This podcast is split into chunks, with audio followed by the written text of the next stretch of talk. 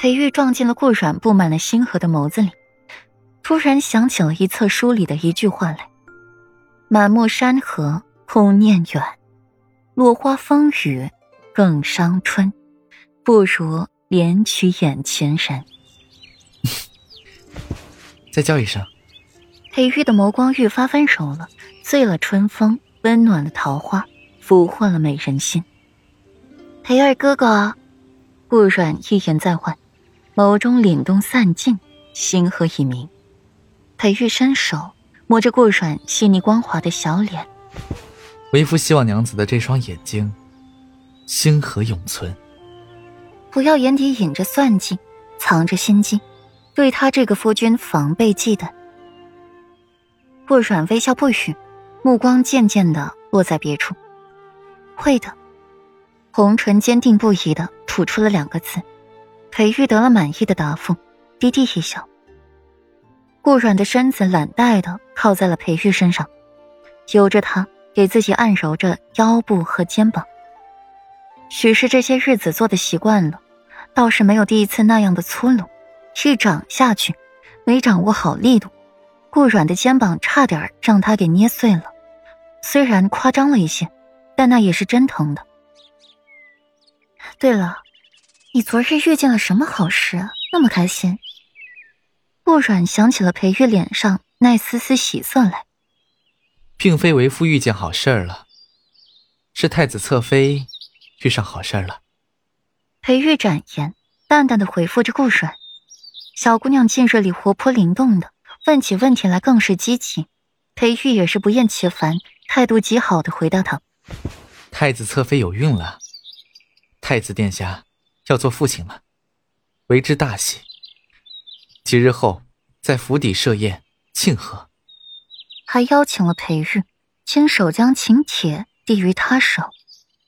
顾阮听了不怎么感兴趣，顺道对裴玉胡吮了一把，一边泼他凉水，一边质疑裴玉的品行。三句话，每一句话都给裴玉一种想要一把掐死自己怀中女子的冲动。人家太子殿下要当父亲了，你高兴个什么劲儿啊？难不成那太子侧妃腹中的孩子是你的？是你要当父亲了吗？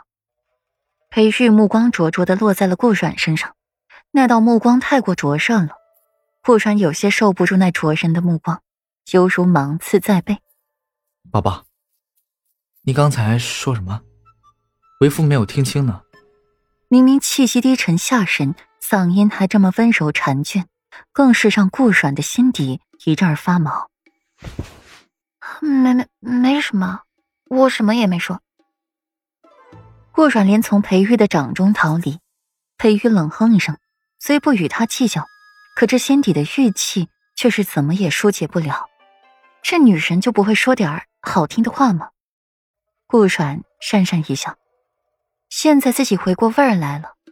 想着方才的话，简直想给自己一个大耳刮子。叫你长着嘴巴不会说话，现在你把这小气鬼给得罪了吧？夫君，我错了。顾阮的认错态度良好，发现自己和裴玉距离分得远，眉间一抽，悄悄的去挨近裴玉。瞧见顾阮的小动作，裴玉也不拆穿，闲然的坐着，一袭象牙白锦缎长袍。袖口袍角缀明亮的金丝滚云边，广袖飘逸不染纤尘，青丝柔顺，宛如泼墨，肆意飘散。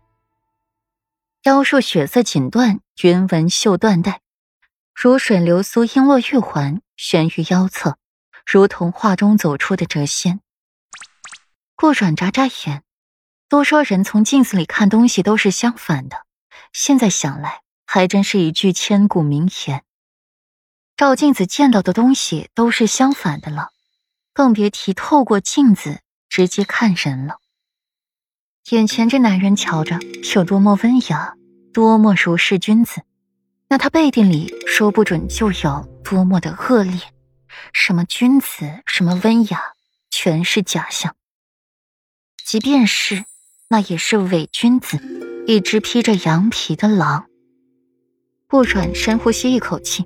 眉眼舒展，眼尾微微上挑。